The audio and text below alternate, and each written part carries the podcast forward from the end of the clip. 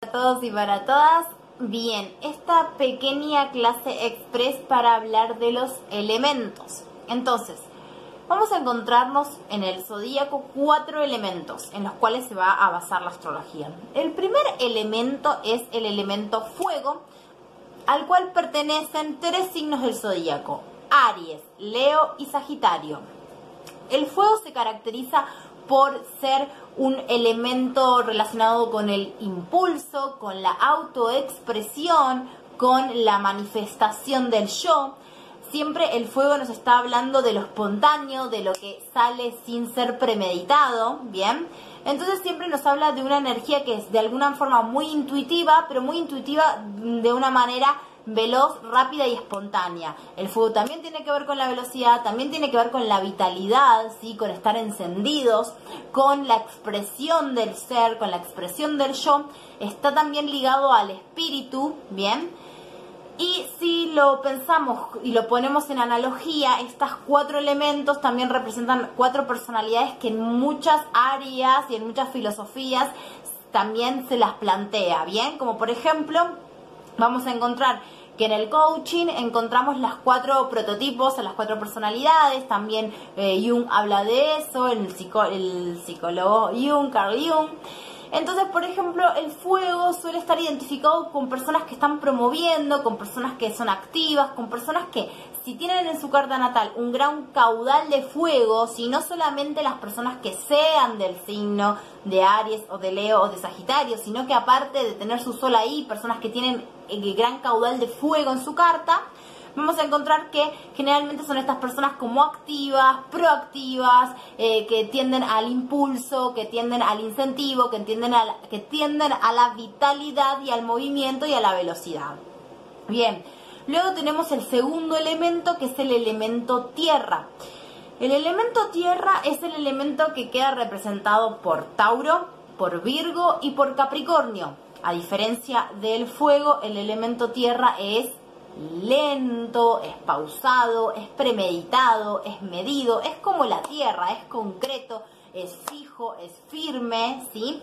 Y obviamente se basa muchísimo más en la realidad, en la observación, es más objetivo, ¿sí? No es tan de lo que me pasa a mí, sino de observar e ir midiendo lo que pasa en la realidad y desde ese lugar ir construyendo a través de estar apoyándose en las bases sólidas. Bien, entonces el fuego, el, la tierra, la podemos quedar representada por las personas que son más concretas, más ordenadas, organizadas o premeditadas de alguna forma, que también están más conectadas con la materia, ¿sí? con el cuerpo, con la materia y con lo que se concreta y se materializa a nivel terrenal, aquello que podemos ver con nuestros propios ojos.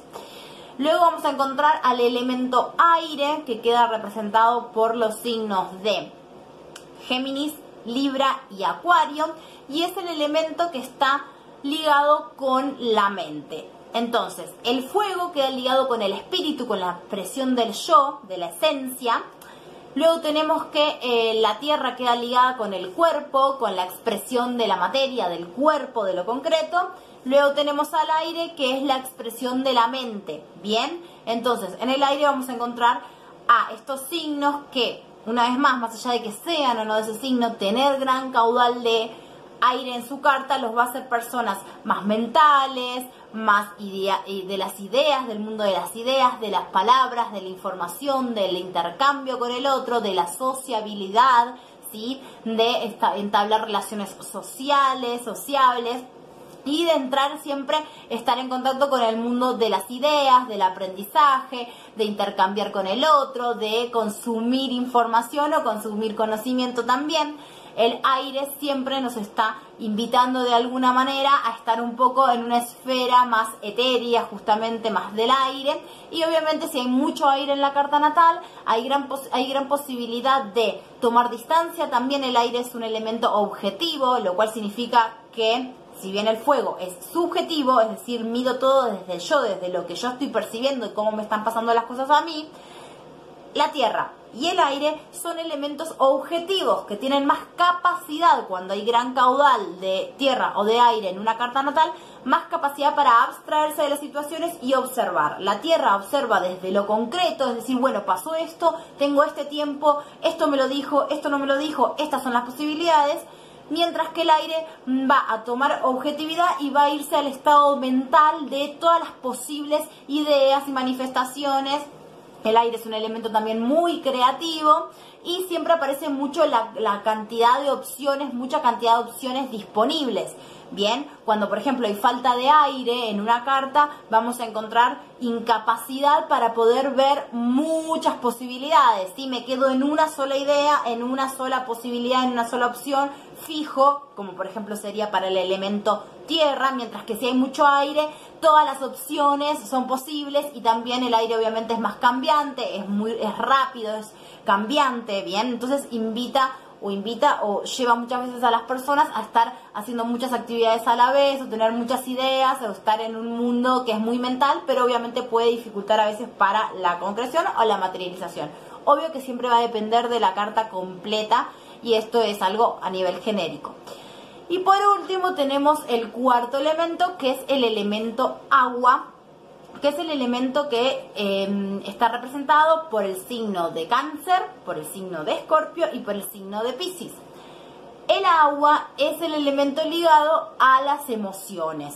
Bien, entonces tenemos que el fuego es el espíritu, que la tierra es el cuerpo, que el aire es la mente y que el agua son las emociones. Obviamente el signo de agua, los signos de agua y los signos regidos por las emociones tienen que ver con este mundo de la empatía, la intuición también, pero desde un lugar mucho más receptivo. Eh, obviamente son personas quienes tienen gran caudal de agua en su carta, con una sensibilidad que se deja ver más, ¿sí? con más manifestación del mundo sensible, afectivo, del mundo del encuentro con el otro, desde un lugar eh, emocional, de la afectividad, del cariño, de la demostración de afecto, o en otros signos, como por ejemplo Escorpio, que no están eh, demostrar mucho las emociones, no quiero catalogar a un escorpiano o una escorpiana, sino que va a depender siempre de la carta.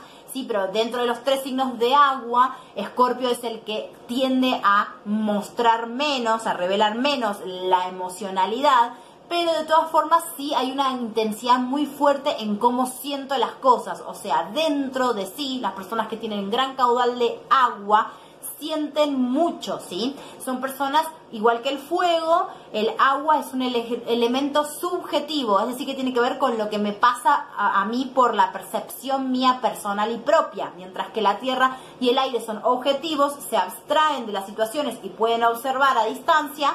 El fuego y el agua son elementos subjetivos donde todo pasa mucho por lo que yo estoy sintiendo y percibiendo.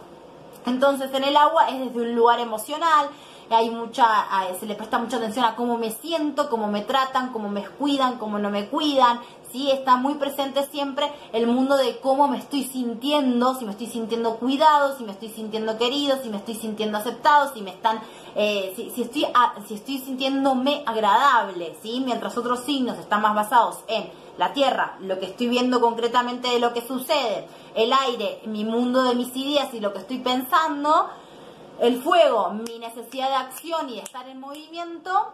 El agua, lo que estoy sintiendo. ¿Bien? Entonces, siempre, eh, bueno, cuando hacemos las cartas o mismo en los cursos que aprendemos a hacer el balance de elementos, es muy importante ver si tenemos algún elemento en falta, ¿sí? Generalmente eh, se nota mucho en la, en la expresión de la persona cuando hay un elemento que está en falta total. Por ejemplo, si no tuviera nada de agua, no tuviera nada de fuego, no tuviera nada de tierra o de aire, y cuando hay uno que está sobresaliente, ¿sí? Imagínense una persona con mucho fuego, va a ser una persona capaz con un grado de ansiedad muy grande, muy impulsiva, muy, muy veloz, ¿sí? muy sobre, sobresaltada muchas veces, con mucho aire que va a estar constantemente en el mundo de las ideas, de la mente, de la racionalización, con eh, muchas veces también el aire enfría, apaga el agua, con mucho agua muy emocional, con estados emocionales constantes y muy evidentes que pueden desequilibrar también a la persona, donde todo es muy sentido. Y con mucha tierra puede muchas veces hacer a la persona muy lenta, muy rígida, muy restringida, muy, eh, mm, no me sale la palabra, como testaruda y quedándose en un solo lugar. Pero esto ya es cuando hay una exageración de algún elemento. Les mando un beso y un abrazo. Gracias por ver este video.